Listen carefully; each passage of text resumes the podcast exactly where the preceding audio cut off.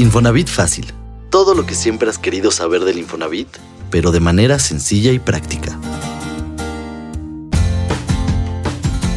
Las mexicanas y mexicanos decimos que cuando llueve, llueve tupido. Y nuestra vivienda, como cualquier otro bien, es susceptible a sufrir daños como inundaciones, vidrios y o techos rotos y más en esta temporada de lluvias. Por eso, escucha los siguientes minutos donde te platicamos sobre el seguro de daños por siniestro que incluye tu crédito Infonavit, así como qué cubre y cómo solicitarlo. Soy Ana Cortés, bienvenidas y bienvenidos. Infonatips. Te ayudamos a agilizar tus trámites sin salir de casa. ¿Cuántas veces has pensado en los riesgos a los que está expuesta tu vivienda? Es común que aseguremos otros bienes que pensamos son más susceptibles a accidentes como el coche o nuestro celular, pero pocas veces reflexionamos sobre lo que podría pasarle a nuestra vivienda. Y es que no necesitas vivir cerca de un río, en la playa, en una zona sísmica o cerca de un volcán para pensar en tener un seguro de daños los riesgos están más presentes de lo que imaginamos. Por ejemplo, un incendio por un cortocircuito ocasionado por ti o por algún vecino puede afectar tu vivienda. ¿Y qué me dices de una inundación o ventanas rotas por una lluvia fuerte?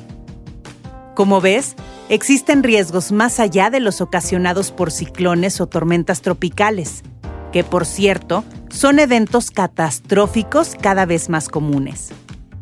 Te cuento todo eso no con el afán de agobiarte.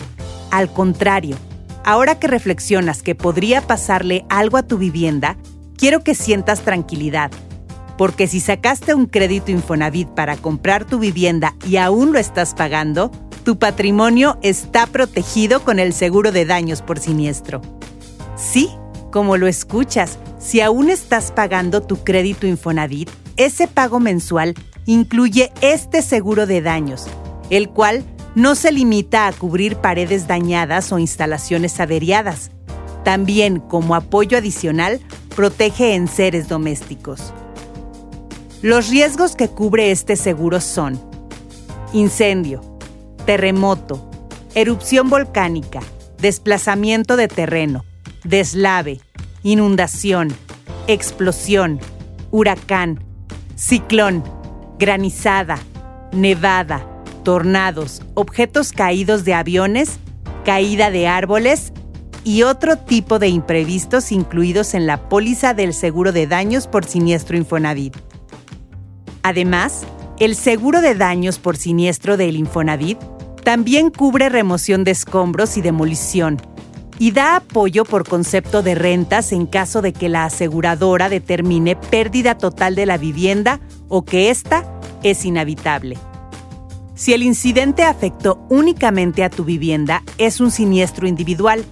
En este caso, debes dar aviso de los daños y entregar en las oficinas del Infonavit más cercanas los siguientes documentos. Copia de identificación oficial vigente, que puede ser la credencial del INE, pasaporte o cédula profesional vigente. Croquis de ubicación de la vivienda en formato libre Fotografías de los daños. Estado de cuenta del crédito Infonavit. Número telefónico fijo y móvil para que un ajustador de la aseguradora visite tu vivienda a petición del Infonavit y realice el reporte de daños. Presupuesto de reparación estimado en formato libre. Original del acta levantada ante el Ministerio Público o Protección Civil este documento debe señalar el domicilio y la fecha exacta del incidente. Y el anexo 1 formato de reporte de daños, el cual puedes descargar en portalmx.infonavit.org.mx.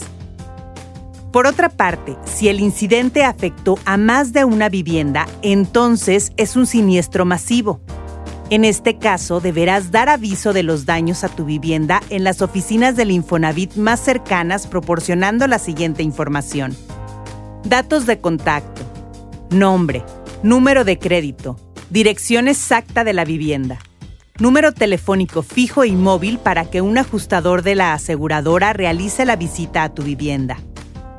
Para hacer uso de tu seguro de daños por siniestro, no es necesario que como titular del crédito habites en la vivienda afectada, aunque tú serás quien reciba el monto de la indemnización para realizar las reparaciones. En caso de que no estés al día en tus pagos, primero debes poner tu crédito hipotecario al corriente. O bien, si las características de tu crédito lo permiten, firmar un convenio de regularización de pagos en el área de cartera de las oficinas del Infonavit de tu localidad. Algo importante. Para casos de hipotecas cofinanciadas, es decir, cuando el Infonavit y algún banco te dieron el financiamiento para poder comprar tu casa, es que el seguro solo aplica para la parte del crédito otorgado por el instituto, mientras que en el caso de los créditos conyugales se paga al financiamiento principal. Como mencioné, mientras estás pagando tu hipoteca, tu vivienda está asegurada. Pero si ya vas a terminar tu crédito, contempla la posibilidad de adquirir un seguro por tu cuenta para que tu patrimonio siga protegido. Ahora que ya conoces esta información, la temporada de lluvias y huracanes la vivirás con más tranquilidad y en caso de una eventualidad ya sabrás qué hacer.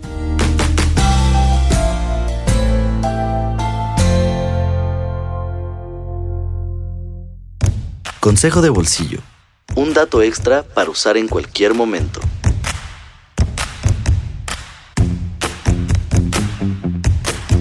¿Te quedaste sin empleo y tienes un crédito Infonavit? No te preocupes. Para mantener tu crédito al corriente durante esta difícil etapa, cuentas con la opción de flexipago por desempleo. Uno de los beneficios de este apoyo es que puedes elegir si quieres seguir realizando el pago completo de tu mensualidad por tu cuenta o cualquiera de las siguientes dos opciones. 1. En caso de que hayas solicitado tu crédito después de 2009, puedes utilizar tu Fondo de Protección de Pagos o Seguro de Desempleo, el cual te permite pagar el 10% del monto que pagas al ya no tener trabajo formal más comisiones. Y el Infonavit cubre la diferencia del 90% de tu mensualidad hasta por 6 meses cada 5 años. 2 recibir una prórroga para suspender de forma temporal tus mensualidades. No obstante, si eliges esta opción, tu saldo incrementará, pues los pagos y los intereses de los meses que dejes de pagar se sumarán a tu deuda final. Los requisitos para ser candidato a este apoyo son que tu crédito haya sido otorgado después del 2009, haber tenido una relación laboral de al menos seis meses, tener por lo menos un mes de desempleo, siempre y cuando esta situación no haya sido a causa de jubilación, incapacidad o invalidez. Y no haber recibido este apoyo en los cinco años previos. Si estás pasando por una contingencia laboral, ingresa a mi cuenta.infonavit.org.mx para saber si eres candidato o candidata a este apoyo. Ya lo sabes.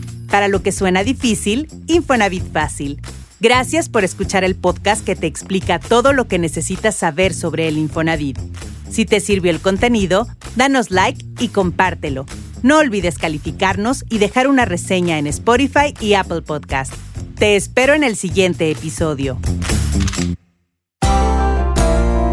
Para más información sobre este y otros temas, visítanos en infonavitfacil.mx y síguenos en Twitter como arroba Infonavit, en YouTube y Facebook Comunidad Infonavit y en Instagram arroba.